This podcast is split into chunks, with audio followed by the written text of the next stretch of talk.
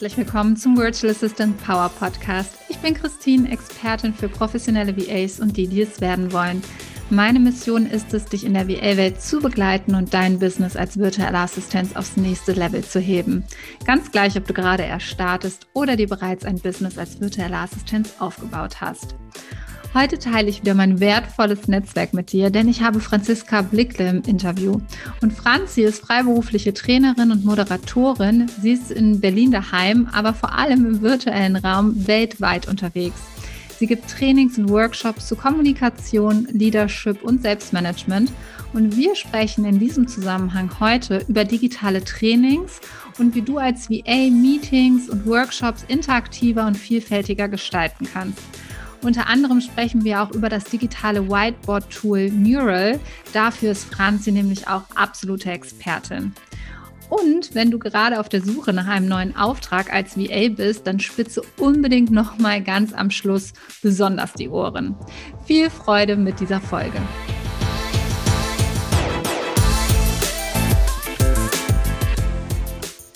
Hallo liebe Franzi, vielen Dank, dass du meiner Einladung gefolgt bist. Und du bist ja Trainerin für Kommunikation, Leadership und auch Selbstmanagement. Erzähl doch mal ein wenig von dir. Wer bist du und was machst du eigentlich? Das mache ich gerne. Danke für die Einladung. Ich bin super gerne hier.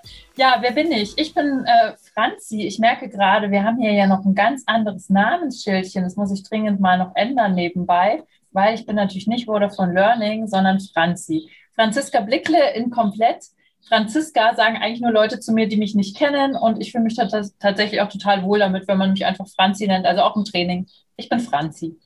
Ich bin, was gibt es über mich Interessantes zu sagen? Hm, ich bin 35 Jahre alt, ich bin in München geboren und aufgewachsen. Inzwischen hat es mich nach Berlin geschwemmt, bin also Wahlberlinerin.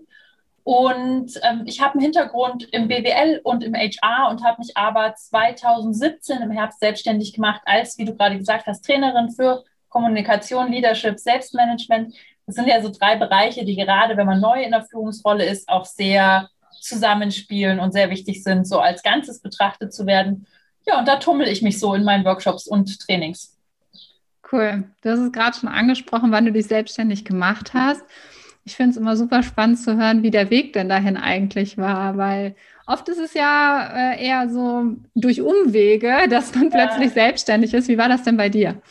Ja, auch definitiv. Also ich habe nicht schon als Kind gewusst, ich will mal selbstständig sein und das ist im Gegenteil. Ich habe sogar die ersten Jahre meiner beruflichen Laufbahn immer gesagt, Selbstständigkeit wäre gar nichts für mich. Habe immer gesagt, ich brauche das, dass jemand mir so sagt, wo geht es eigentlich mit dieser Unternehmung hin? Und habe immer gesagt, boah, mich selber zu organisieren und dann selber Aufträge, das ist überhaupt nichts für mich ja, jetzt mache ich es aber schon eine ganze Weile und auch ganz erfolgreich. Also was ist passiert? Ja, ich habe ja gerade schon gesagt, ich habe Betriebswirtschaft studiert. Ich habe mich damals auf Arbeit und Organisation fokussiert. Das ist so ein klassischer, klassischer Schwerpunkt, wenn man mal im Personalwesen landen möchte oder wenn das einfach so passiert.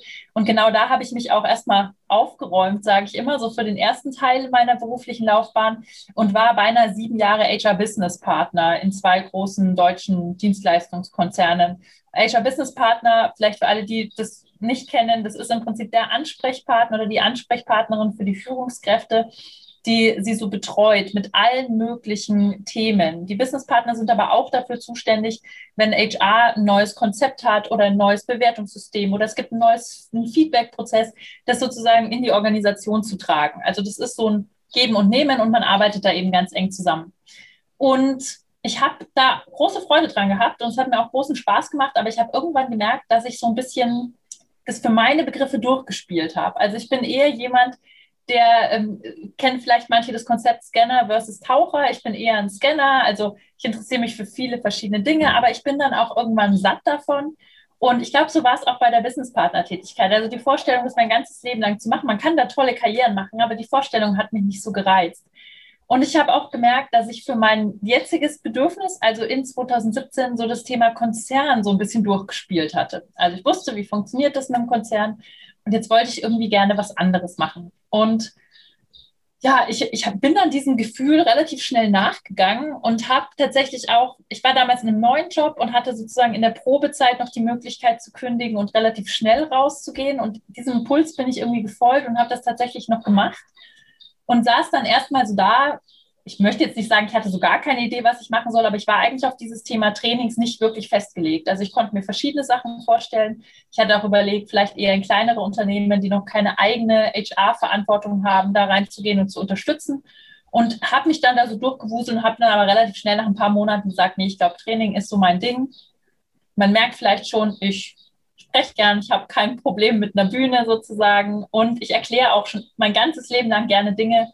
Und dann habe ich mir gedacht, naja, Education und Entertainment, das geht ja ganz gut zusammen. Und dann mache ich irgendwas, das Entertaining ist sozusagen. Das war so mein Weg dahin. Sehr, sehr cool und auch sehr inspirierend, was du erzählst, auch für unsere Zuhörerinnen. Ähm, sicherlich, weil du auch gesagt hattest, du bist noch in der Probezeit, bist du diesem Impuls gefolgt. Und das ist ja auch wirklich, wo einfach Mut dazu gehört wo auch immer viele vielleicht nicht sehen, dass sie es ja für sich ja auch entscheiden und dass auch gerade eine Probezeit für beide Seiten da ist, nicht nur fürs Unternehmen, ja. sondern auch, kann ich mir das eigentlich vorstellen und dann diesen Weg auch zu gehen. Und jetzt bist du erfolgreich unterwegs, ist äh, ja super inspirierend. Vielen Dank fürs Teilen. Ja, stimmt. Ähm, ja, du gibst Trainings, du hast es schon angesprochen. Äh, diese Trainingswelt ist groß, hat sich einiges geändert natürlich äh, durch äh, die Corona-Krise. Viele Trainings sind von offline zu online geholt worden. Inwiefern hat sich diese Welt geändert? Äh, was stellst du vielleicht auch fest? Vielleicht auch gar nichts, was unbedingt mit offline oder online zu tun hat, aber kannst du da mal so ein paar Eindrücke von dir vermitteln, ähm, wie sich ja. da was geändert hat? Ja, also ich glaube, das Wichtigste, was sich geändert hat, ist einfach, dass in den letzten zwölf oder mittlerweile kann man eher so sagen 16 Monaten virtuelle Formate eigentlich einfach eine Selbstverständlichkeit geworden sind. Also virtuelle Trainings und Workshops sind ja an sich nichts Neues. Das wurde nicht letztes Jahr erfunden oder sowas, sondern die Möglichkeiten und das, was wir dazu brauchen, das gibt's ja schon sehr lange. Mhm. Aber auch ich war einer von den Trainern, ich habe immer gesagt, nee, ich brauche das im Raum und die Leute. Und ähm, virtuelle Trainings, das hat bei mir immer also manchmal habe ich vielleicht mit Kunden vereinbart, wir machen nochmal ein Follow-up nach ein paar Wochen und das haben wir dann als Zoom-Session gemacht. Aber ich, ich hatte immer so dieses Ding, ja, irgendwann beschäftige ich mich mal damit. Und ich glaube, das kann man tatsächlich so für die ganze Branche ein bisschen sagen. Es gab mit Sicherheit einige, die haben sich da total drauf spezialisiert. Aber der Großteil, der hat schon immer in diesen Seminarräumen quasi gelebt und ist aufgeblüht und hat gesagt, naja, das andere, vielleicht irgendwann füge ich das mal so hinzu und da müsste ich mich mal mit beschäftigen.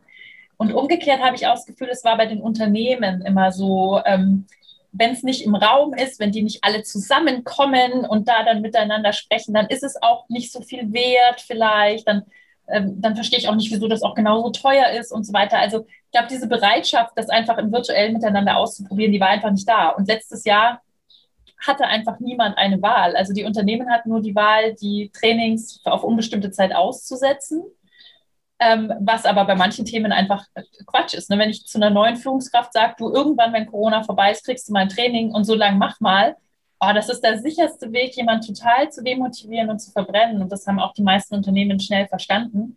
Und auf der Trainerseite war es halt so, dass ganz klar war, also der richtige Moment, sich mit virtuellen Formaten zu beschäftigen, ist halt genau jetzt. Also eigentlich wäre er vor drei Jahren gewesen, aber der nächstbeste Moment ist halt jetzt. Und Nein, das kann man jetzt als Glück oder als Unglück sehen. Wir hatten ja auch alle plötzlich viel Zeit, uns damit zu beschäftigen. Ja, also die meisten saßen ja im März plötzlich vor einem sehr entspannten Kalender, muss ich jetzt sagen. Ja.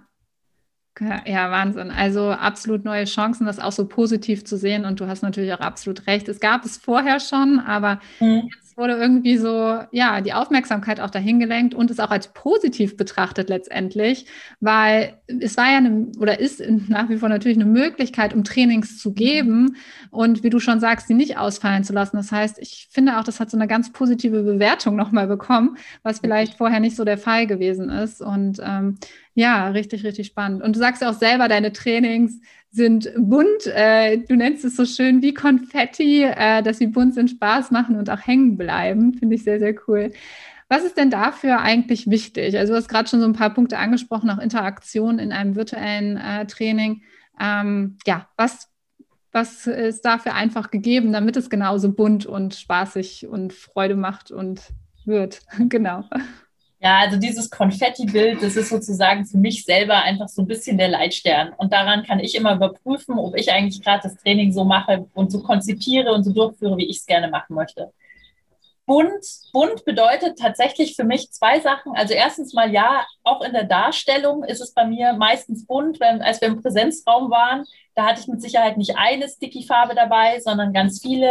Und mir hat es auch immer Spaß gemacht, das Ganze irgendwie ästhetisch ansprechend und irgendwie, ja, ich sag jetzt mal, belebend zu machen. Also man kann ja einen Flipchart so und so gestalten. Und mir war immer wichtig, dass man allein schon dabei irgendwie das Gefühl hat, das wird cool, die hat sich Mühe gegeben, da ist irgendwie was los, vielleicht sogar schmunzelt, weil ich irgendwas Lustiges gezeichnet habe.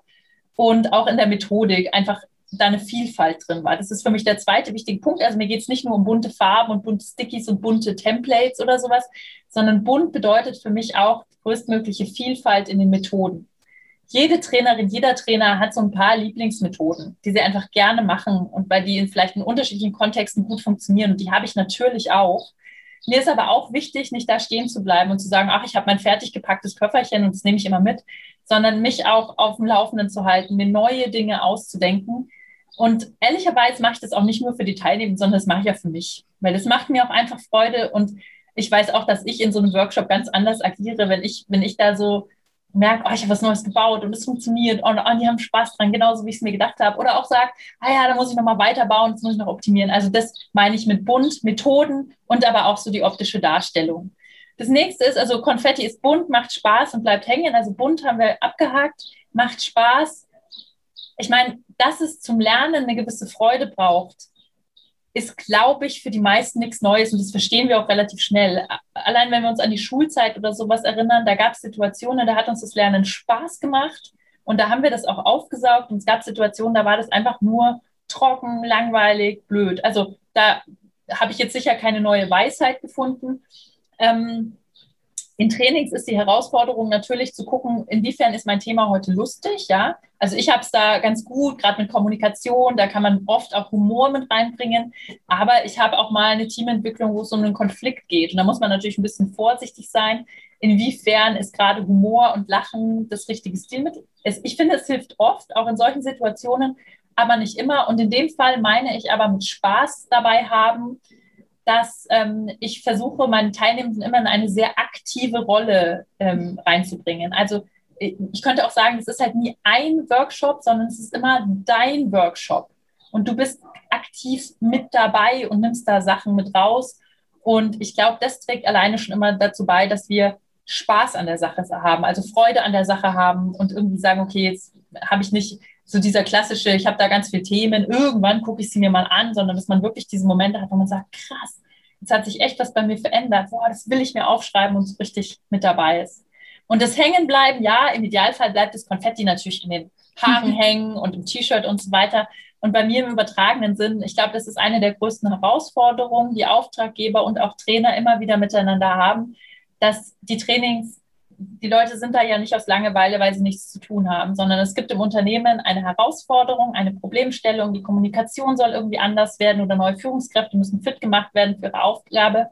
Und da ist es natürlich super wichtig, dass die nicht lauter Sachen von mir hören und dann sagen, hat sich nichts geändert bei mir, ich mache meinen Stiefel noch genauso wie vorher, sondern dass wir in den Trainings auch ganz fest uns damit beschäftigen, wie bleibt das jetzt an dir hängen? Also wie transferierst du das in deinen Alltag und da gibt es natürlich auch ganz unterschiedliche Möglichkeiten, aber das ist sozusagen immer mein dritter Fokus. Also es soll bunt sein, vielfältig, es soll Spaß machen, es ist nicht mein Workshop, es ist nicht ein Workshop, es ist dein Workshop. Und das dritte eben, es muss hängen bleiben. Mhm. Natürlich wird nicht jedes Wort hängen bleiben, was ich spreche, das ist auch ganz klar. Aber ich möchte immer, dass ein paar Sachen sich danach für dich geändert haben. Und zwar am besten für immer. Ja, ja, wie du schon sagst, aktiv auch mitmachen.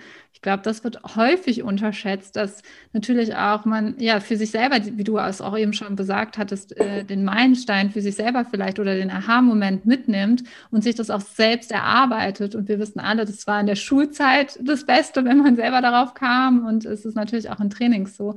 Und äh, ja, es macht total Spaß, dir schon zuzuhören, weil man richtig ja, das, man fühlt es richtig, wie du aktiv wirst in den Trainings. Und äh, du nutzt ja auch sehr, sehr gerne ein Tool dafür, und zwar Mural, ähm, ein digitales Whiteboard und wirst ja auch einen Workshop in der Virtual Assistant Academy dazu geben.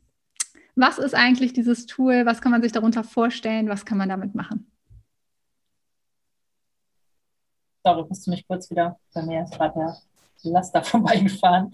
Ja, also Mural, Mural geschrieben, wie man es jetzt genau ausspricht, da scheiden sich die Geister. Ich sage immer Mural in der englischen Aussprache.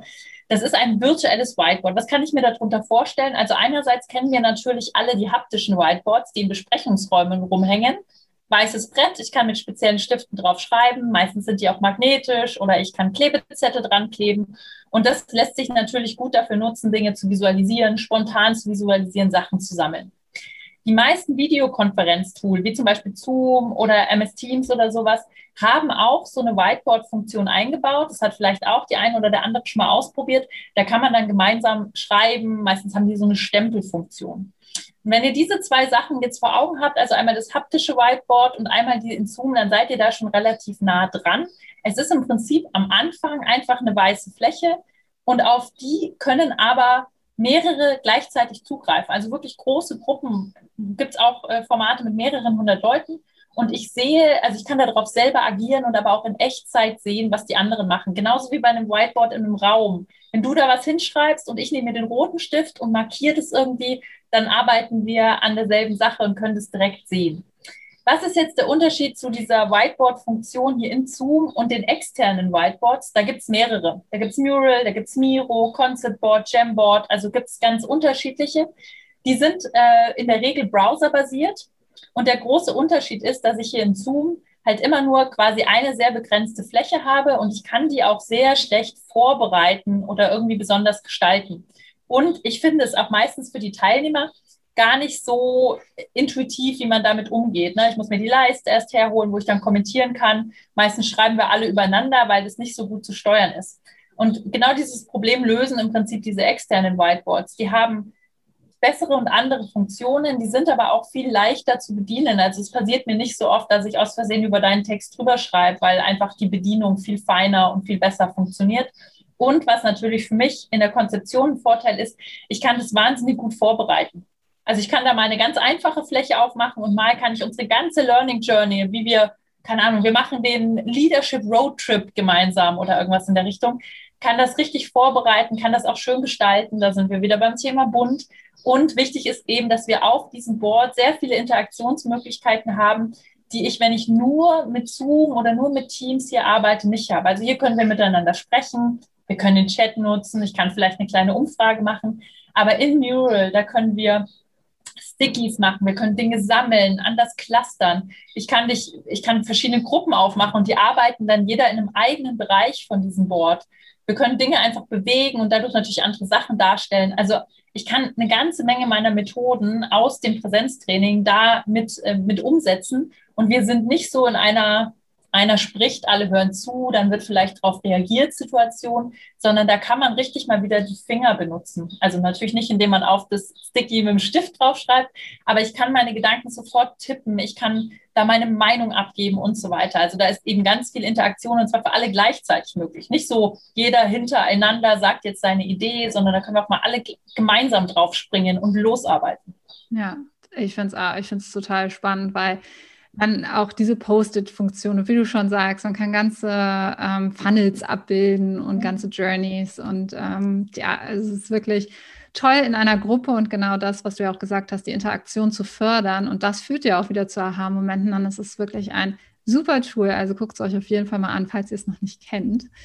Ähm, ja, und auch viele von unseren Zuhörern sind ja natürlich als VA aktiv und leiten auch das ein oder andere Meeting oder auch Training äh, virtuell. Hast du da vielleicht so ein bis zwei Tipps, um virtuellen äh, Trainings so ein kleines Upgrade zu geben oder ja, einfach so einen kleinen Push zu versetzen? Ja, ich habe da, ähm, hab da im, im, in der Vorbereitung schon drüber nachgedacht, was so meine wichtigsten Essentials sind. Ich werde natürlich stundenlang jetzt erzählen, aber hier geht es ja eher so um die Essenz.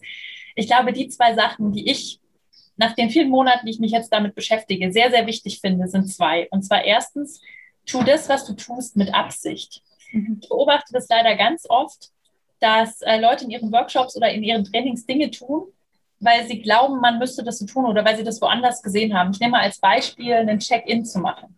Mhm. Nicht falsch verstehen, Check-in ist eine mega tolle Sache, würde ich immer empfehlen. Aber mach den Check-in nicht ohne drüber nachzudenken, sondern überleg dir, was will ich mit dem Check-in erreichen? Soll einfach jeder nur mal gesprochen haben oder will ich die Erwartungshaltung abfragen oder wollen wir alle mal gelacht haben miteinander, um die Stimmung aufzulockern? Also ich würde immer, immer so vorgehen, dass du dir erst überlegst, was will ich erreichen? Was ist mein Ziel? Und dann suchst du dir die Methode dafür aus. Ja, also ein Check-in, wo du allen das Gefühl von Sicherheit vermitteln willst, da wirst du eine andere Fragestellung brauchen als einen, wo du die Stimmung auflockern willst und dass alle mal herzhaft lachen. Und das gilt natürlich auch für die ganzen anderen Methoden. Ob du in Breakouts arbeitest oder vielleicht mal einen Moment der Stille hast, wo alle nur selbst reflektieren und vielleicht in ein Journal schreiben oder sowas. Wichtig finde ich immer, mach's mit Absicht such dir aus den Methoden, die du kennst, das raus, was dich an dein Ziel bringt. Und mach nicht Sachen, nur weil du sie woanders gesehen hast. Wenn du sie woanders gesehen hast und sagst, boah, das war richtig gut und genau dieses Ziel, nämlich zum Beispiel, dass man sich tiefer mit irgendwas beschäftigt, das will ich auch erreichen, dann kannst du die Methode auch nehmen. Aber wenn du das Gefühl hast, nee, das ist ja gar nicht mein Ziel, dann überleg dir auch was eigenes oder mach dich nochmal auf die Suche, was für Methoden dir da weiterhelfen. Also das erste, mach's mit Absicht und ähm, das Zweite, was ich auch immer empfehlen würde, ist, ja, wie soll ich das best, äh, am besten sagen? Ich, ich stehe total auf echte Interaktionen. Also ich habe ja schon gesagt, großer Fan davon, alle einzubinden. Auch wenn ich äh, sicher ohne Punkt und Komma sprechen kann, äh, ist das nicht so ein gutes didaktisches Tool, einfach nur selber zu erzählen. Das Problem ist bloß, dass wir in den letzten Monaten immer so gelernt haben, ja, virtuelle Formate, die sind auch anstrengend und da muss ich dafür sorgen, dass alle immer wieder mitmachen können. Und dann behelfen sich manche so, dass sie so, so Scheininteraktionen haben oder ich nenne das immer den Totmann-Knopf. Totmann-Knopf, für alle, die das noch nie gehört haben, das ist ein Schalter, den haben Lokomotivführer oder Lokomotivführerinnen vorne und den müssen die betätigen. Das war früher wirklich ein Fußhebel, heute ist es natürlich ein Knopf. Und er ist einfach dazu da, dass man mitkriegt, wenn da vorne jemand in Ohnmacht fällt und nicht mehr da ist oder also tot umfällt sozusagen. Und wenn meine Interaktionen jetzt aber so sind, dass ich alle fünf Minuten einfach sage, wer hat das schon erlebt, mal Hand hoch. Und ich mache aber mit dieser Interaktion nicht, also ich gehe nicht drauf ein oder ich hebe da nichts hervor, dann haben irgendwann so nach dem dritten Mal alle gemerkt, ach, alle fünf Minuten stellt Franzi eine Frage und ich muss meine Hand heben. Und das ist so dieser Totmann-Knopf. Ne? Dann mache ich das nur, um zu überprüfen, ob noch alle wach sind. Und das macht natürlich überhaupt keinen Spaß, weil ich mich auch als Teilnehmer überhaupt nicht ernst genommen fühle. Das heißt, meine Empfehlung ist, macht es lieber seltener, aber dafür macht eine echte Interaktion. Also wenn ihr dann so eine Abfrage macht, dann geht auch drauf ein und dann fragt auch noch mal jemand, du bei dir war die Hand jetzt nicht oben. Ist ja verrückt. Gerade bei dir hätte ich gedacht, kannst du kurz erzählen, warum du das Tool noch nicht kennst oder hast du ein anderes Tool? Also was ich meine, ist dann wirklich drauf einzugehen. Oder wenn ich sage, postet doch mal bitte alle in den Chat, wie viel Erfahrung ihr schon als VA habe zum Beispiel und ich mache dann mit der Information nichts, dann ist es wieder so, wow, warum habe ich das jetzt eingegeben? Und wenn ich dann aber sage, wow, guckt mal, mega, hier sitzen 80 Jahre VA-Erfahrung, wie cool ist das denn? Und das einfach nochmal so highlighte oder sage, ah wow, hier ist ja wirklich ein großer Spread von zwei Monate bis zehn Jahre, das wird ja heute ein richtig cooler Austausch mit unterschiedlichen Erfahrungsleveln, dann ist diese Interaktion halt eine ganz andere. Also macht's mit Absicht, und wenn ihr Interaktionen macht, und das empfehle ich sehr, dann sorgt für echte Interaktionen. Super, herzlichen Dank für deine Gerne. Tipps. Richtig cool. Ja, es gibt eine Frage, die stelle ich immer jedem Interviewgast äh, am Ende. Und zwar, welchen Rat würdest du dir deinem zehn Jahre jüngerem Ich geben mit deinem Wissensstand heute? Also es muss gar nicht zwingend mit dem Business zu tun haben, einfach wo du sagst, wenn ich jetzt nochmal vor meinem zehn Jahre jüngeren Ich stehen würde, was würdest du, welchen Rat würdest du dir geben? Ja, ich muss kurz überlegen, wo ich vor zehn Jahren stand. Das war der Sommer 2011. Da war ich gerade seit einem Jahr aus der Uni raus und im Job drin. Äh, hatte ein tolles Team, von dem ich auch viel gelernt habe. Äh, war wirklich schon in der Junior-Business-Partner-Rolle, durfte da auch ganz viel machen. Und ich glaube, der Rat, ich glaube, ich würde meinem, äh, meinem Ich von damals zwei Ratschläge geben. Erstens, ähm, wie formuliere ich das am besten? Also erstens würde ich ihm, glaube ich, raten, reflektiere regelmäßig. Mhm. Denk regelmäßig über das nach, was du da tust. Wenn sowas kommt, natürlich auch mit einer gewissen Lebenserfahrung und so weiter, aber das wäre mein Ratschlag. Denk regelmäßig drüber nach, was läuft gerade gut, was läuft gerade nicht gut, wie will ich es anders, was kann ich dafür tun. Und ich glaube, der zweite Ratschlag, den ich meinem eigenen Ich vor zehn Jahren gegeben habe, ähm, nimm dich und das, was du kannst, ein bisschen ernster. Ich war damals oft der Meinung, dass das, was ich mache, ja sowieso bestimmt alles gar nicht so toll ist und dass irgendwann alle rausfinden, dass ich eigentlich sowieso nur so mache, wie ich halt glaube und das gar nicht richtig ist. Also so ein bisschen, so ein bisschen impostermäßig war ich da schon unterwegs und habe mir gedacht, oh Gott, irgendwann merken die, dass ich halt einfach mal so gemacht habe.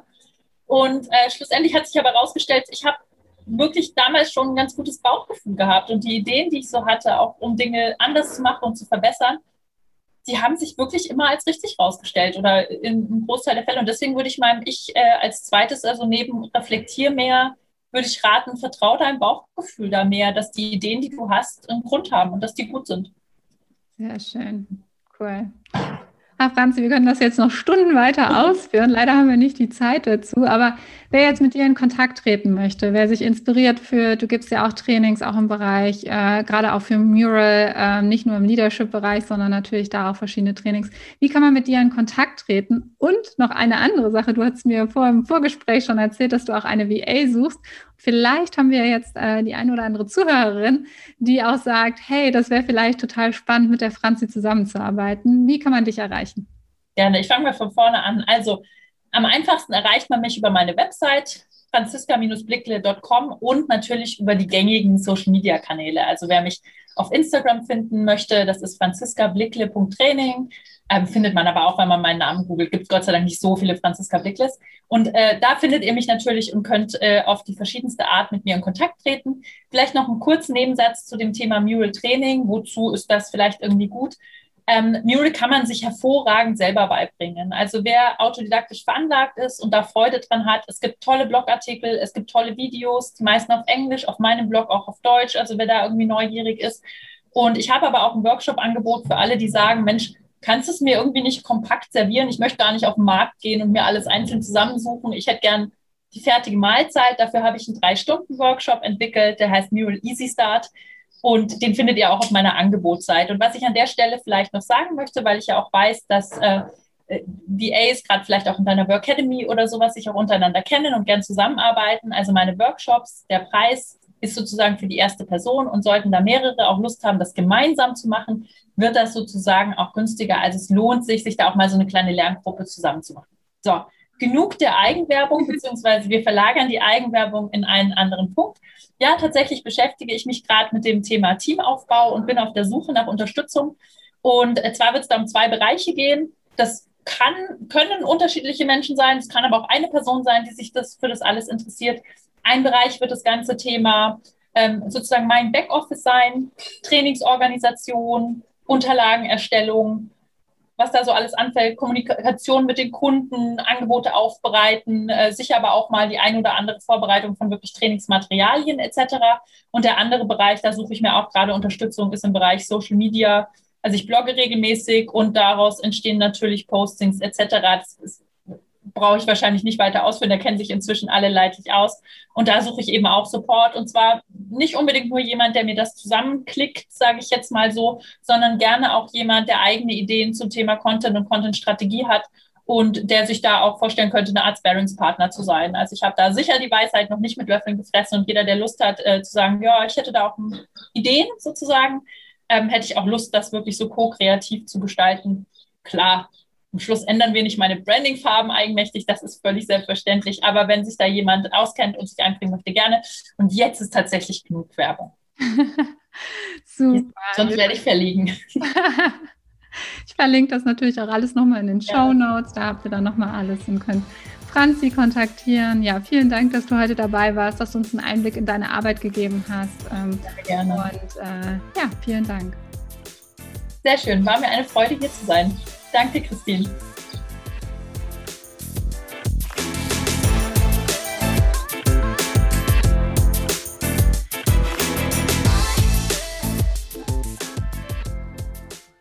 Ich hoffe, dass du dich für deine nächsten digitalen Workshops und Meetings inspiriert und motiviert fühlst. Lass es mich gerne wissen, wie dir dieses Interview gefallen hat und lasse mir einen Kommentar unter dem Beitrag zur heutigen Folge auf Instagram oder Facebook unter christinholm.de da. Ich freue mich, von dir zu lesen.